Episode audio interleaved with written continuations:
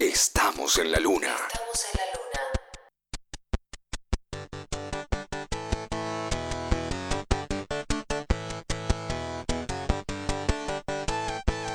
Son las diez y media. Eran las 10 de la noche y hacía un calor sofocante. Arranca un cuento. Hay otros cuentos que arrancan de otra manera. Son las diez y media, ni tanto calor, ni tanto frío, Ni tanto 11 ni tanto 9. ni tanta tierra, ni tanta luna. Esto pasó en la década del 80, los años alocados, 80s, una democracia a estrenar, y estamos en el año 1984. Vamos a darle al 84 el crédito que se merece para esta historia, que arranca con una Fabi Cantilo que se lanza como solista. Fabi Cantilo en esa época era parte de la banda de García, hacía ya un tiempo. Te cuento vos, como si no conocieras la historia, Griselda soy una señora. que no sabe... Saber la historia Bueno, del muchacho del rock, este el que hablan tanto en octubre, El que se Nacional Rock. yo no... A ver, A ver, Norma. de cuatro yo estaba en primer grado y te digo lo que escuchaba de él. El que se bajó los pantalones. Ah, El que tiene un bigote colorido de otro de otro. Y también de Bowie. Del ojo de un color. La gente del rock, de conductas... eh, eh, so- subversiva. O sea, sí, eh, tenían cosas de un color y otras de otro. Como el zapato de un color y otro de otro, que decís, ¿de qué se ríen? Tengo monos en la cara. Bueno, entonces, el muchacho que hizo sui generis en, su, en ya su juventud, y luego hace La máquina de hacer pájaros en épocas del rock progresivo, en 1976. Luego se despacha con ese exitazo. En el medio está el Festival del Amor. Un día vamos a contar la historia entera con Lebón. Después se va a Brasil, hace Cerú Girán.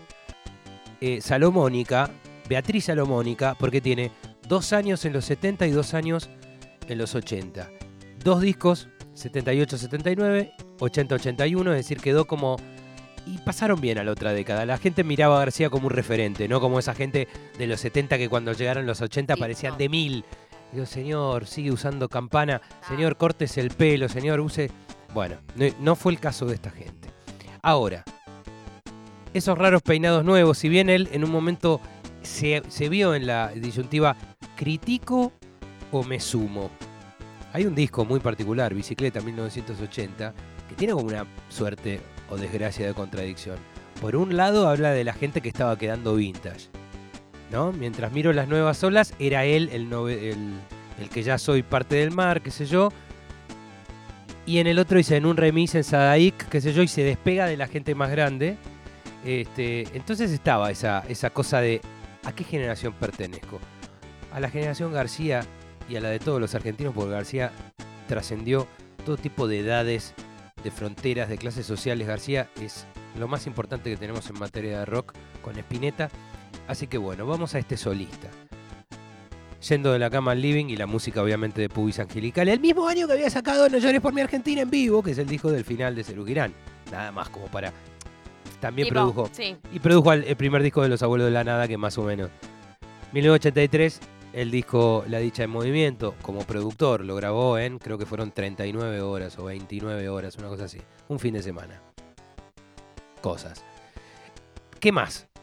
El primero de Hit, el segundo de Suéter. Eh, ¿El segundo de Suéter o el tercero? Sí, el segundo de Suéter.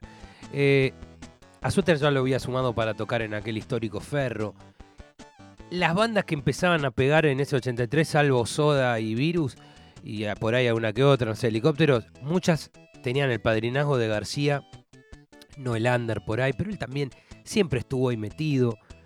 Y en un momento le toca el turno a Fabi Cantilo. Esto lo contó Chipolati y no lo contó una vez, lo contó un millón de veces. Un día la combi vuelve a tocar los twists y en lugar de ella bajarse donde se bajaba, dice, déjame acá que me voy a dormir a lo de Fito. Empezaba a salir lo deja en un lugar y ella al otro día va al ensayo o a los dos días va al ensayo y dice, estoy de novia con Fito y tengo dos hallazgos. Soy comunista y dejo la banda para hacerme, hacer mi carrera solista. Bueno, ellos se quedaron sin cantante y ella empezó a hacer su historia. El primer disco que ella tenía para grabar en el 84 termina saliendo en el 85, un Charlie que no daba abasto.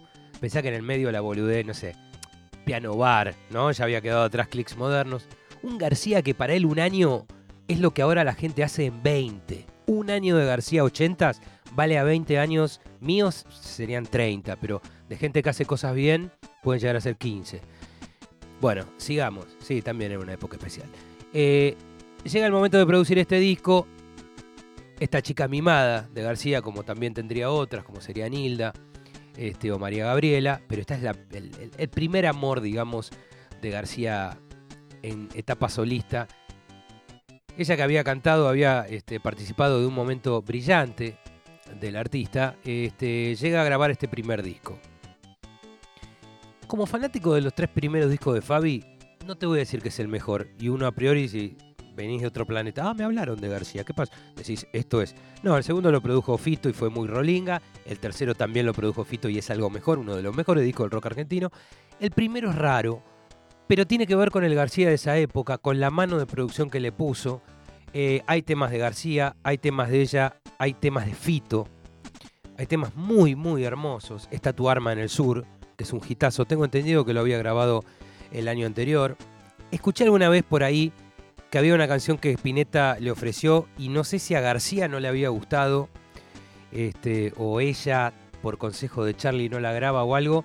Y en en una hay que decirle a Spinetta, perdón, claro, al final. Mira, no, yo, viste, de Mil Amores, está buenísimo, pero no, tu canción no. Bueno. Upa.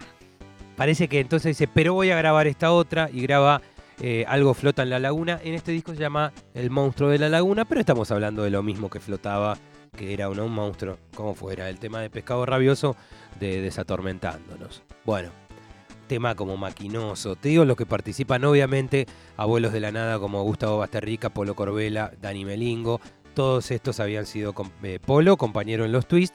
Todos los demás, compañeros en, la banda solista de Charlie, de la primera de todas, del primer ferro, que fueron todos los abuelos más Willy Turri de Hit. ¿Quién más participa? Eh, Richard Coleman, Oscar Moro, el negro García López ya estaba acá. Es decir, si no eras del, clan de los mejores músicos del rock argentino, probablemente no estabas convocado para esta grabación.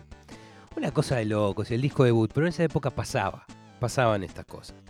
Bueno, eh, hay un tema, último tema del disco que no puede ser más García, compuesto por ellos dos. Volverían a hacer temas juntos, eh, tanto para para cómo conseguir chicas, como para el disco siguiente que es eh, Filosofía Barata y Zapatos de Goma, A Punto de Caer, y el otro que ahora no me sale cuál es, pero son hermosos los dos.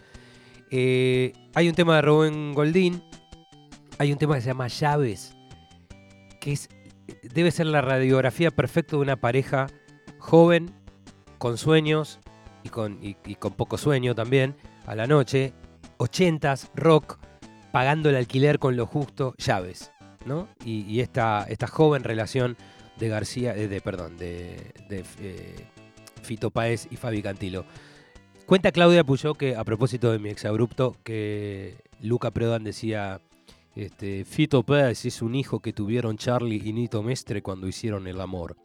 Así que esa era la descripción que tenía Luca de Fito. Pero bueno, es muy lindo también. Mujeres, una canción que ya venía de las Baby Quits, este, que era de Isabel de Sebastián y de Fabi Cantilo. Amo lo extraño, hermoso tema de Charlie García, que bien podría haber, haber estado en este especial. Pero en este disco, que se llama Detectives, hay una canción que se llama Detectives, con toda la producción de García.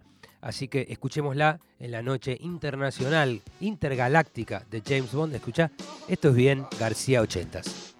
Detective Fabi, Suena como al jueguito de la Commodore Lazy Jones. Tiene ese audio. Los 80 son así. García, ahí va. Charlie es nacional.